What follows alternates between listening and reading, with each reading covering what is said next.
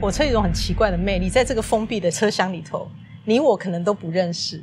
但我们就坐在那里，很安静的一起去经历了这个时间空间的移动。我蛮想邀请大家跟我们一起上火车，去走过那个我们曾经共有的成长记忆。他是两届金马奖最佳纪录片导演肖菊珍，是一位大学教师，更是一名重度火车搭乘者。在火车上，肖菊珍经历岁月更迭，看过人生百态，同时也发现有一些属于过去时代的回忆，正随着老列车的停驶，慢慢消失中。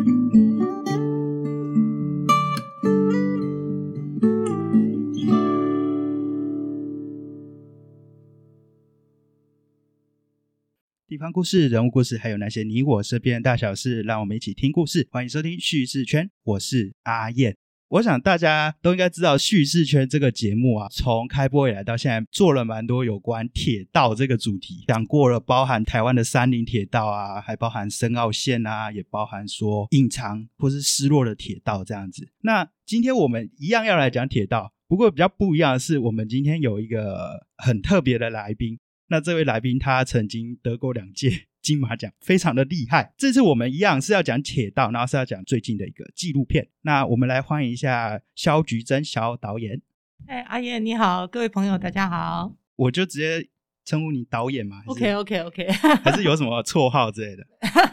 对，你就大家都习惯喊我肖导。肖导可以。OK OK。好，那可不可以请肖导简单自我介绍一下，然后说一下，呃，你想要拍这部纪录片的原因？其实我已经拍纪录片大概时间有二十多年了啦，那所以我觉得那时候为什么会想要拍南回铁路，最主要是那个时候听到它即将要电气化，那所有非常多喜欢铁道的朋友都很着急，环岛铁路最后一段的电气化这件事情。会让原来保有一种原始铁道的那种地景，整个都会改变了，所以他们就一直很希望能够把它保留下来，或做一点记录。那这时候刚好，呃，我自己也有这个起心动念，很希望用个铁道文化的概念来带大家去呃看见台湾的故事，因为我觉得这个是很深切。你看台湾的铁道是曾经那么密集，现在年轻人可能觉得说还好吧，搭火车只是众多选项之一。可是，你如果在九零年代之前，在整个公路交通还没有很发达，或者私家车还没有很多的时候，好多人的重要的生命里面的某一些历程，都是跟着铁道走的。你要当兵，你要出去念书，你要离家逃家回家，你几乎都是跟火车、跟铁道、跟火车站、跟月台是紧密连接在一起。所以，我觉得这个蛮是我那时候希望能够做这个纪录片留下来的东西。哎，所以肖导你自己就是从以前到现在的经验，是跟铁道可以说是密不可分吗？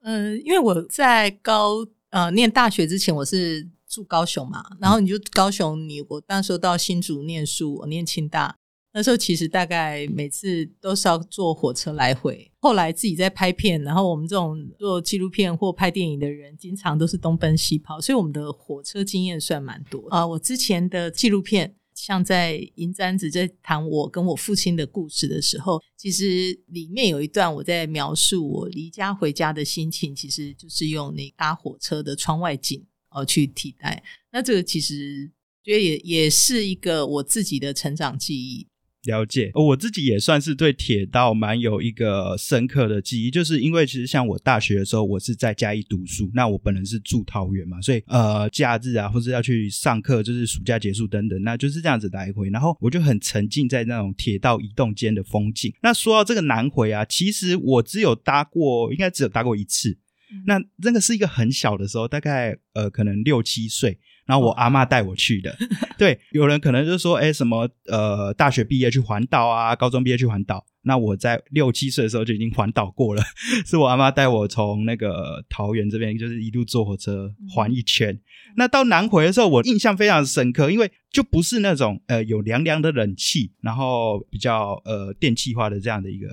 环境。然后它是一个非常自然、非常淳朴，就是你要打开窗户嘛。然后那你是坐到那个普快车？对对对对对。那我我大概的印象只有这样子，不过我会觉得，那真的是一个跟以前可能我们大家平常其他地方的那个铁道是不一样的经验。除了这个，可能只有阿里山小火车可能可以有相对类似的经验啦。不过现在阿里山小火车也算是有那个电器的部分。好，那我想请问一下导演，你自己对南回铁道有什么非常深刻的印象吗？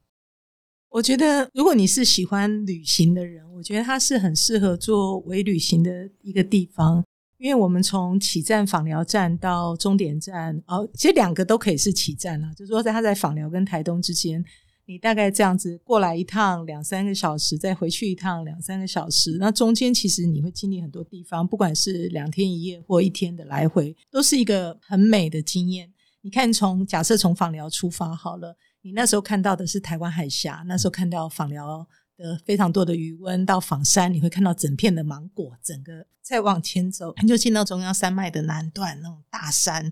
然后非常多的长隧道，然后这种没有开挖、没有开发的这些原始山林，然后再出来之后，到了啊龙溪大武一转过来，你看到映入眼帘就是非常浩瀚的太平洋。然后那时候的不再是莲雾。呃，芒果，你看到这时候是一整片一整片的世家园，然后再就是往上到呃泰马里之本这样一路上去，那那时候整个很美的一个太平洋的一个海景哦，包含大家很喜欢的多良车站。其实你如果真的是把火车当旅行哦，真的去感受你跟那个时间的移动跟空间的变化的话，我觉得那是一个非常非常美的一个地方。那刚刚阿燕提到的，其实。呃，南回除了呃之前除了普快车，我们就说啊它是没有冷气要开窗之外，是南回也有像自强号、莒光号，大部分其实都已经是有冷气、有空调车厢，那大家可以有不同的选择。但我觉得那个地方的地景是无可取代的。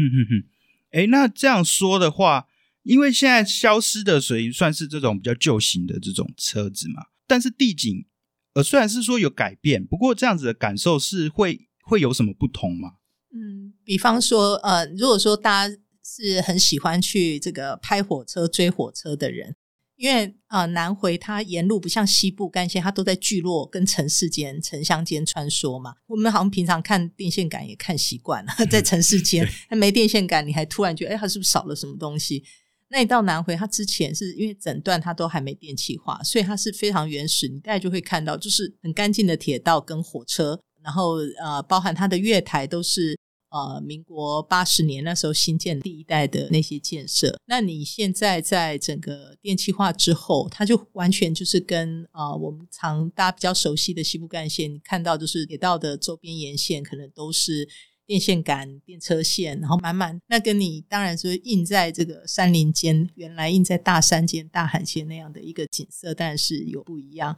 那还有一个就是列车的种类嘛。对不对？就是你之前因为你没有电气化，所以你可能是啊踩电车、踩油车。那但是你现在电气化之后，它可能带带来的是快速便利。那可能普悠玛也可以跑啊，然后三千型的这个都可以跑。那当然感受上会有一些不一样。当然还有很多是包含各地的月台，大家有去南回走过的话，你会发现啊月台的景色整个也都变了。当时很淳朴的月台也都变得。不太一样，所以我想改变或追求速度，这是一个现代化的这种呃变迁里面很很必然的。可是我总觉得在变化之前，如果我们可以把文化留下来，把故事留下来的话，我觉得这是就是在写历史。所以我是觉得应该要赶快把它至少在变化之前留下一点记录。那其实这一部纪录片，呃，我刚才好像没还没讲名字，这叫《南方寂寞铁道》，它英文片名叫《On the Train》。On the chain，对，完全是不同的概念，但是很像一则，就是有一种延伸的感觉。对，光听名字，那呃，这部片除了是记录这个，刚才导演有讲到这个消失的风景之外呢，啊，还有什么样其他的东西呢？呃，其实我一刚开始，我很想要用一种视角，就是说，透过我们走进铁道园啊，因为台湾。呃，其实我们平常在搭火车的时候，你大概都只接触得到呃所谓的卖票的、验票的、卖便当的人啊。除此之外，你大概很难看到，哎，到底还有哪些铁道员？就算每一趟旅程都陪伴着我们的司机员，你大概都是看不到的。那所以，我原来是从想说，从一个南回的一个铁道员的视角，然后带大家整个来认识南回。那后来拍拍拍。呃，又遇到了更多的人，所以我开始去寻找到了当年新建铁路的工程师，我找到当年在新建过程里面参与的很多人，甚至周边的聚落的人哦，然后找找找，甚至还找到当年挖隧道的工人哦，甚至家里被征收的，他整片田地都被征收变成是铁道的一部分，就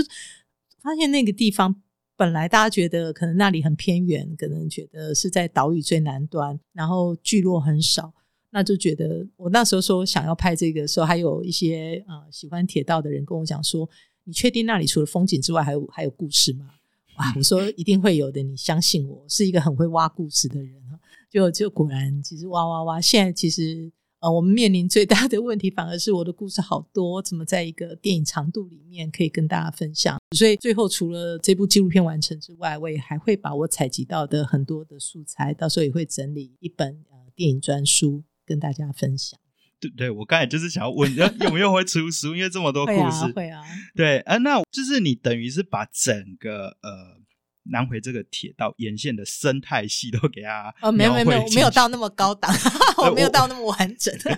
我只能说尽量啦。我还是希望从人的故事跟历史这个概念出发。我觉得呃，南回除了我拍出来，我相信换很多不同的导演来，甚至不同的这个迷哥迷姐来，一定都还可以再发掘很多。那其实刚才有讲到，你遭遇到一个困难是选择障碍。对，那另外你还有遇到什么样的挑战吗？特别是在拍摄的期间。我想拍摄期间，我们呃遇到一个挑战，是我过去拍纪录片比较没有遇到的，就是速度。二零一七年，南回线是台湾最后一段尚未电气化的铁道。为了记录这段最美丽却来不及被好好认识的铁道，拍摄团队用五年的时间追赶南回铁道三十年的故事。走进一般乘客看不到的铁道第一线，成就台湾第一部深入拍摄铁道员的纪录片。因为以前大部分拍纪录片都是拍人嘛，嗯，那你现在突然要拍火车，那他们说，可是你拍的其中有一个蛮大比例是拍这种普快车、慢车啊，但是你再怎么慢，它还是比你跑步要快很多，而且。他在山里头，他走隧道，他整个是直线距离，你要用旁边的公路弯弯曲曲绕一大圈，基本上你会追不到他。所以我们在拍摄的时候，呃，那个挑战跟呃整个方式是，我觉得技术面上面是真的带来蛮大的挑战。还有一个就是，呃，我们拍的不是单点单人，那当我尝试要做一个比较长的一个从访寮到台东这一个铁道的故事的时候。它在叙事上面，然后它就变得比较复杂了。它就不再只是像阿燕，比方你们说访问一个人或一个地点、一个建筑，那它可能比较单纯。那当我要做的故事是一个带状，而且会移动的，而且是那么多人其实加诸于它有非常多的记忆。那这个对我来讲，我想都是一个，应该我拍纪录片那么久以来，我觉得算是挑战难度最高的一部片。嗯嗯嗯。不过我真的蛮期待能够看到，因为你说不只是说呃记录这个火车从快要消失啊，然后变怎样，不单纯记录这个风景，还包含说铁道员、包含周边的居民等等这么多的故事，想必是非常的精彩。那呃，我想要问，对你自己来说。铁道文化是怎样的一个存在？呃，我我想大家也不用把它想得太难哈，因为我自己现在同时也是清大的老师，然后我其中有一门很大的课就是台湾电影。哦，哦，那我们经常在台湾电影，尤其是我们几乎每次都会提到侯孝贤导演的电影。对，好，我们从在那河畔青草青，南内湾车站，蓝皮车进来，蓝皮车离开，就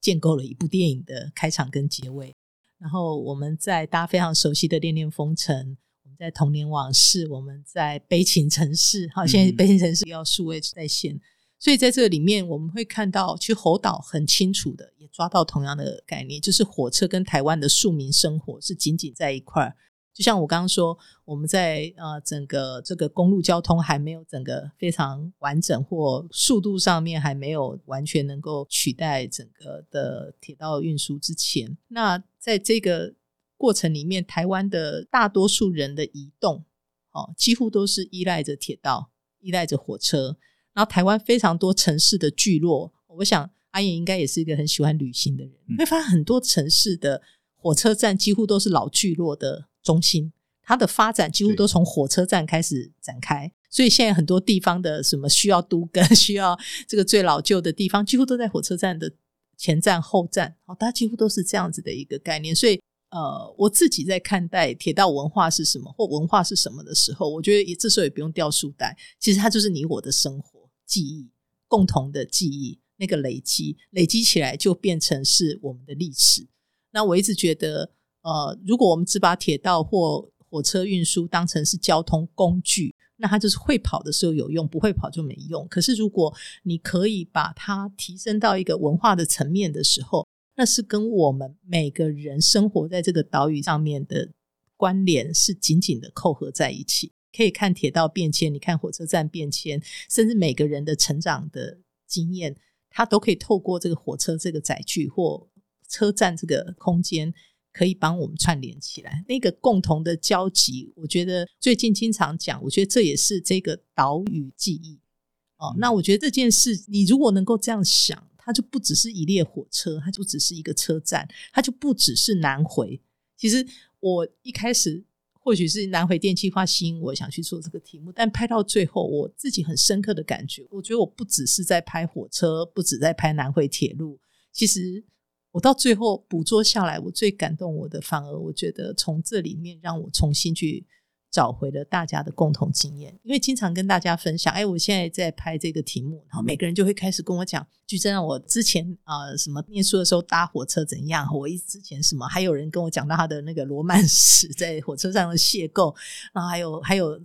很前辈哈，那讲到他们当年很穷，然后会去偷火车运甘蔗，每次都去拉那个甘蔗的那个叶子，然后大家合力一起抽一根甘蔗起来，然后大家那几天就会有甘蔗可以吃。小朋友，你就觉得这些点点滴滴，然后每个人在回忆这些片段的时候，那个眼睛都是亮的，你就可以看到那个记忆突然就被捞出来了。我觉得这是这个台湾多么珍贵的，我们现在很难去讲到我们当年的一些。呃，故事或记忆是每个人可以有这么高重叠性的，所以我一直觉得蛮好的。所以纪录片的完成是一个阶段，但但现在还需要帮忙，因为我们现在还在募资。我因为这部片完全是我们用独立制片的方式拍的，所以我其实没有人委托我，也没有我我就申请到国家文艺基金会的一部分的一个补助，其他都是靠拍摄期间到处去募款。那我们现在即将要上映。我很希望可以分享给很多朋友，但是也需要你们帮我，我才能走到这一步。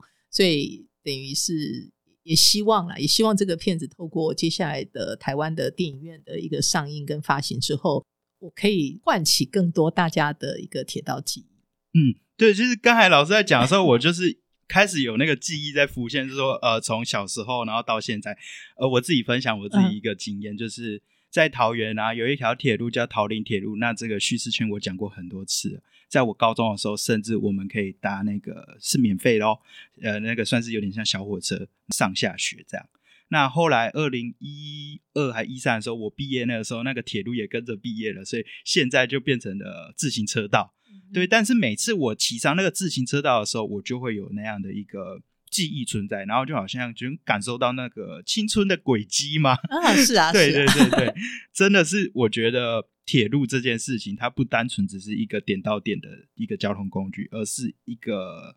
呃大家的一个记忆空间。那我最近 其实也有听到那个有个乐团叫好乐团，那他们有一首新的歌叫《车站》，那我也蛮喜欢这首歌的，就是大家有机会可以听听看。好。肖导他有讲到这个需要大家的支持，那我们其实在我的网站上面到时候会附一个链接，那就是到这个贝壳放大挖贝这个平台，然后就大家可以去看一下，了解说，哎，这个计划的一个理念啊，然后呃成型的等等，一点小小的心意去支持这样的一个影片能够上映，然后呃，你当然也会有得到非常精美的回馈。刚才导演给我看那个徽章啦，你有喜欢吗？我很爱啊，我觉得那个 那个整个色调是非常的，嗯，我们有两三款会随机出，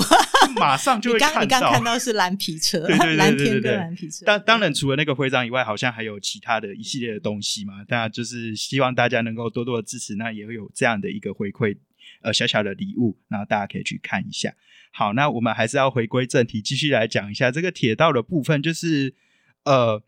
因为刚才是讲说整个整个范围。嗯那我刚才有问了嘛，就是南回铁道对您而言，就是有什么样的深刻的记忆吗？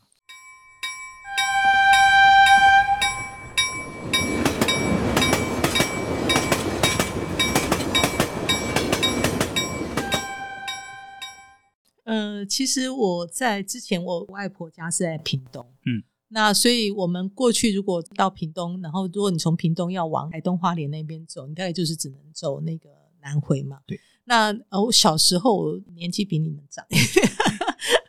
那时候南回铁路还没还没通车前，我之前坐过一次南回公路，这吐死我了，非常的这个九万十八拐，完全不输给那时候的宜兰那一段哦。所以那时候是真的觉得很可怕，要要从那边走很可怕。所以你看，虽然台湾岛你觉得它很小，可是，在南回铁路它还没有通车之前，你光从屏东要到台东，你就只有一种路，南回公路，那个是晕车晕到不行的。所以，当你有机会当它通车的时候，你可以这样子走两个多小时，就从屏东可以到台东。我觉得那个部分是那个影响非常大，虽然它是整个在台铁的营运上面，呃，我们说的这个也是另一种票房了哈，就是火车的这个收入营运是比较低的，因为它那里居民比较少，但是它的重要性是很高的，甚至有一两次我们都有拍到军运，就是国防的需求哈。你要想说，如果当年如果没有这个南回铁路的一个新建完成的话，你看我们经常不是在访寮、访山那边会军演嘛，汉光演习啊什么，你看那些炮弹卡车啊，你要把它 能够又要挪到花东。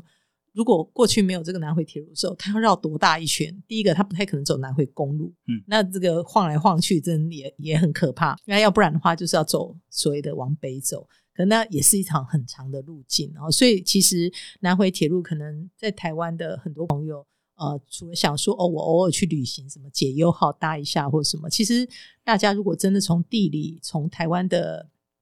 呃所谓的政治社会的发展或交通公共建设这件事情来认识它的话，发现它真的不只是民众的旅运啊，它甚至还有国防的这个这个需求。所以我经常在我的这个现在在形容这部片，我说它其实是最美丽的铁道。最危险的铁道，那也是一个非常寂寞的一个铁道。然后它的危险是在于说，嗯，它是台湾环岛铁路最后一段完成的。它为什么最后一段才完成？因为它最险，那个地势最难，因为它整个中央山脉南段你要穿过去，然后它没有平地。像很多如果西部的朋友，你们坐火车习惯了，你就会觉得火车也在地上跑，就是在地面上跑。嗯可是，在你如果是在南部的话，你就会知道，屏东从房山一转弯过去，到从大武那边冒出来之前，整个全部都是在山里头，不是隧道就是高架桥。你在山里头就在隧道里面嘛，你从隧道跑出来，那就是溪谷啊啊，那这些山谷，山跟山中间的山谷、溪谷，你就要建高架桥，你就知道那个为什么才八九十公里一个铁道，但它可能要花十多年，甚至有十次不同的这个设计图哦。画了又作废，画了又作废，因为你施工你是没有办法克服。那我觉得这么有故事的一段铁路，但是你真正要去找它的记录，你要找它的一些历史或故事，你会发现，呃，留下来的不多。所以我觉得这都是个呃很值得大家去了解的地方。那这也是我从一开始很单纯的呃觉得应该简单的做一个片子。然后越挖越深，从原来一两年就应该拍完，然后就一路拍下去，就完全不可自拔，就拍到五五六年才能够完成它。我想也是因为它的丰富。但是我每次这样讲的话，很多人都会觉得丰富有吗？那个地方哎、那不是都没有人吗？我说不是，是因为你还不认识它。对，那我觉得这就是我们做文化工作的一种任务跟使命。嗯嗯嗯，其实这个丰富性，我相信是有，因为在我以前，我算是做一个旅游资讯的网站的编辑。那我那个时候有介绍到南回这一块。那像是说这个沿路上的车站，好了，有一些蛮特别，像有个最大的小站嘛，就是它是一个小站，但是呃，那个站前面的那个广场是非常大，听说以前是可以停直升机的。对太麻利了，也不是太麻里，是我现在一时也 想不起来。对，那基本上就是像这样的空间，你会觉得你就会好奇说，诶，为什么会有这样的一个一个地方？仿山啦，对，仿山。那因为讲很大广场，我现我刚一直在想海，所以我就在想要有个广场啊，你都停直升机啊，那仿山，仿山。没错，没错。那另外可能像是说，哎，刚才有说嘛，很多隧道等等，我记得好像有个地方有一个掩体嘛，就是当时要炮弹射击训其实你讲的刚好都是屏东那一段啦，就是汉光演习那边，它嘉禾遮体。对对对对，那是一个是。假的隧道，但是他为什么要特别做一个人工的隧道，把火车这样包在里面让它走？那是因为那个呃嘉禾遮体的往外的那个海岸，那是经常在做所谓那个演习啊，所以他们有时候试射一些炮弹或什么。那为了避免 造成这个火车的公安意外，那个地方还特别。帮火车做了一个罩，好一个一个所谓的明隧道那样子，但它其实人工的，那那个就叫嘉禾遮体。对对对，那其实如果你说台东那边的话，可能像是大武啊、金轮那边，其实应该也是蛮多故事存在的。很多，我其实你讲到隧道，我可以可以可以泄露一点。你知道，光一个金轮，大家很多人去金轮泡汤，对。但你知道金轮隧道南回的金轮隧道，它其实是当时。啊，在挖那个隧道很很艰困的，还有人挖一挖包伤整个落跑哈，他们就是不挖了，因为太困难。那你觉得挖个隧道为什么太困难？它又不是最长的中央隧道，因为你知道那个隧道挖一挖就挖到温泉。因为台湾其实岛很小，可是我们都没有做很完整的地质探勘，所以很多工程都是挖下去之后才知道哦，有涌水哦，有有怎么样地质碎裂。那那个地方当挖到温泉的时候，你你知道那个时候都还是人工拿着圆锹拿着什么在挖的年代。温泉从下冒出，从上流下来，你叫工人怎么在那里工作？我们很多时候泡汤是他已经帮你混到那个温度是很刚好，可是他如果是源泉的话，那不得了，那很热，所以他们就跟我们分享说，那时候他们在挖这个隧道的时候，都是男生只穿一条内裤，然后就在里面挖工作，然后还要有工头拉着很粗的水管，然后喷冷水，一直在他们身上喷冷水，然后才能够去把那个隧道完成。我们一听的时候都傻了，都想哇，原来光一个小小的隧道，它可能在这里。我们从地理、从这个故事，然后从这个整个施工过程，原来是才藏了这么多东西在那里。当你知道了这些背景之后，或许下次你再有机会坐火车经过金轮隧道的时候，你就觉得哦，这里有温泉，或感受就会不一样。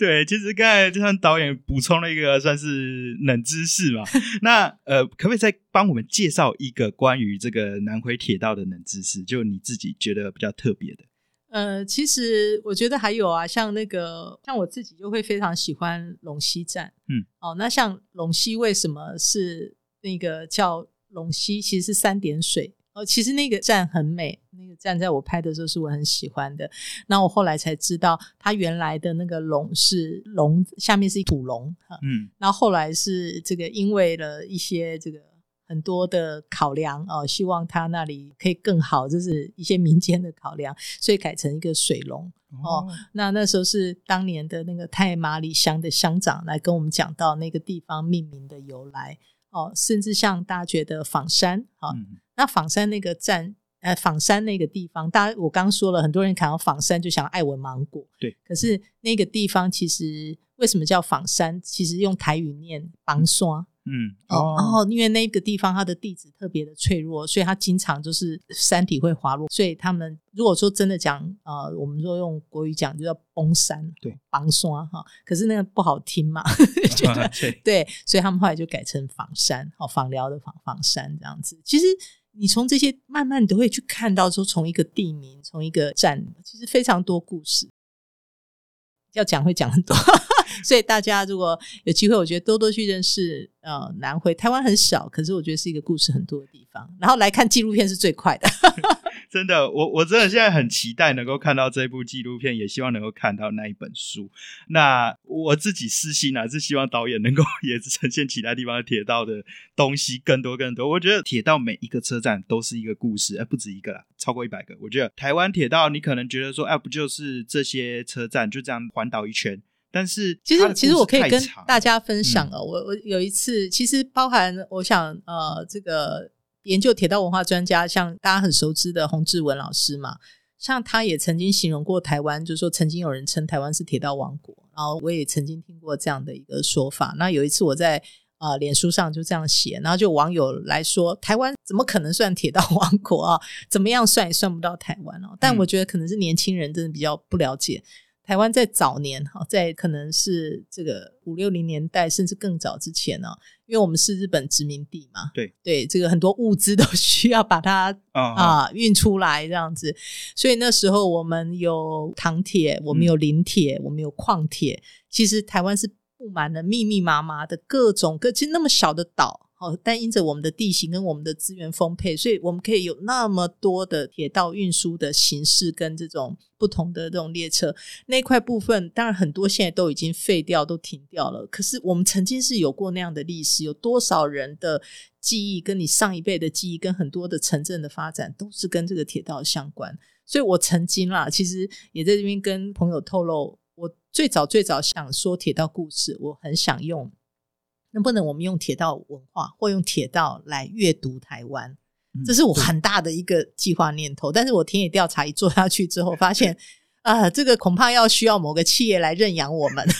或者是我可能需要花个十年，我才能把这个做完。对，然后就一度。想要停掉了这个铁道的这个计划，觉得我做不出来。可是那时候就是很多人在讲说，你赶快去拍南回，因为南回正在改变。然后那时候才把整个焦点才锁进到南回。可是你刚刚提到的，其实台湾的铁道故事的太多太多值得拍，绝对不是只是去什么打卡拍照啊，什么观光。呃，我真的觉得太可惜了。我先抛砖，然后希望有更多的朋友可以投入这个铁道文化的书写或拍摄。好，那就是感谢肖导演这样的分享。那刚才有提到，在这个贝壳放大这边，呃，这个很重要。对对对，希望大家能够一点小小的心意去支持导演的这个南方即墨铁道。那我这个资讯也在下方的资讯栏会附给大家。那另外有网站的部分，大家也可以去看一下相关的资讯。其实我每次访问都会送给我们的。来宾一句话，那我找了又找，然后就找到这个刘克襄的十一元的铁道旅行，呃，他算是序，然后他就说，铁道不是一把尺，而是一个圆规，车站是圆规的针尖角，旅人就是活动的铅笔角，然后慢慢吞吞的画出半径或圆圈，丈量着经过的大城小镇、小村、大村这样子。那其实啊，说真的，这个铁道，呃，虽然时代不断的在改变，那可能铁道的速度也越来越快。然后可能甚至有些铁道被取代了，那不过一路走来都是我们这样的一个记忆的轨迹，对，那真的是很值得被记录下来，很值得让大家去探索曾经的故事。就是因为这样，所以我们现在才有什么国家铁道博物馆嘛。然后呃，像那个我今天早上才去那个台湾博物馆的铁道部园区，对对，我每次 我很常去那边，就是因为我真的很喜欢这样子一个充满故事的这样的一个轨迹。那最后导演还有什么想要跟我们分享的事情吗？呃，其实我很希望呃，大家可以加入我们这个铁道纪录片的计划。这个计划不只是让我完成一部啊，肖菊珍又一部作品。刚刚提到了这个呃，铁道记录其实是大家的故事。我我觉得我拍到最后，真的觉得是在说，在帮台湾留故事给未来的年轻人。就算所有的。蒸汽火车停驶了，就算所有的这些柴电车都停驶了，普快车停驶了，可是我们透过一个文化的记录，嗯，至少还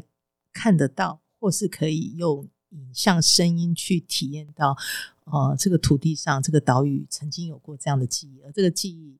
一提起来，大家都是好像重新回到了我们的年少时期，哈，这个多美！那所以我觉得南回或许是这个。气质走进这这个呃纪录片的一个很重要的起头，可是我觉得真的拉出来的，我希望是唤起大家对铁道的一个共同记忆。那我觉得在这个部分上是要串起台湾的一个文化认同，我觉得很漂亮的一条线。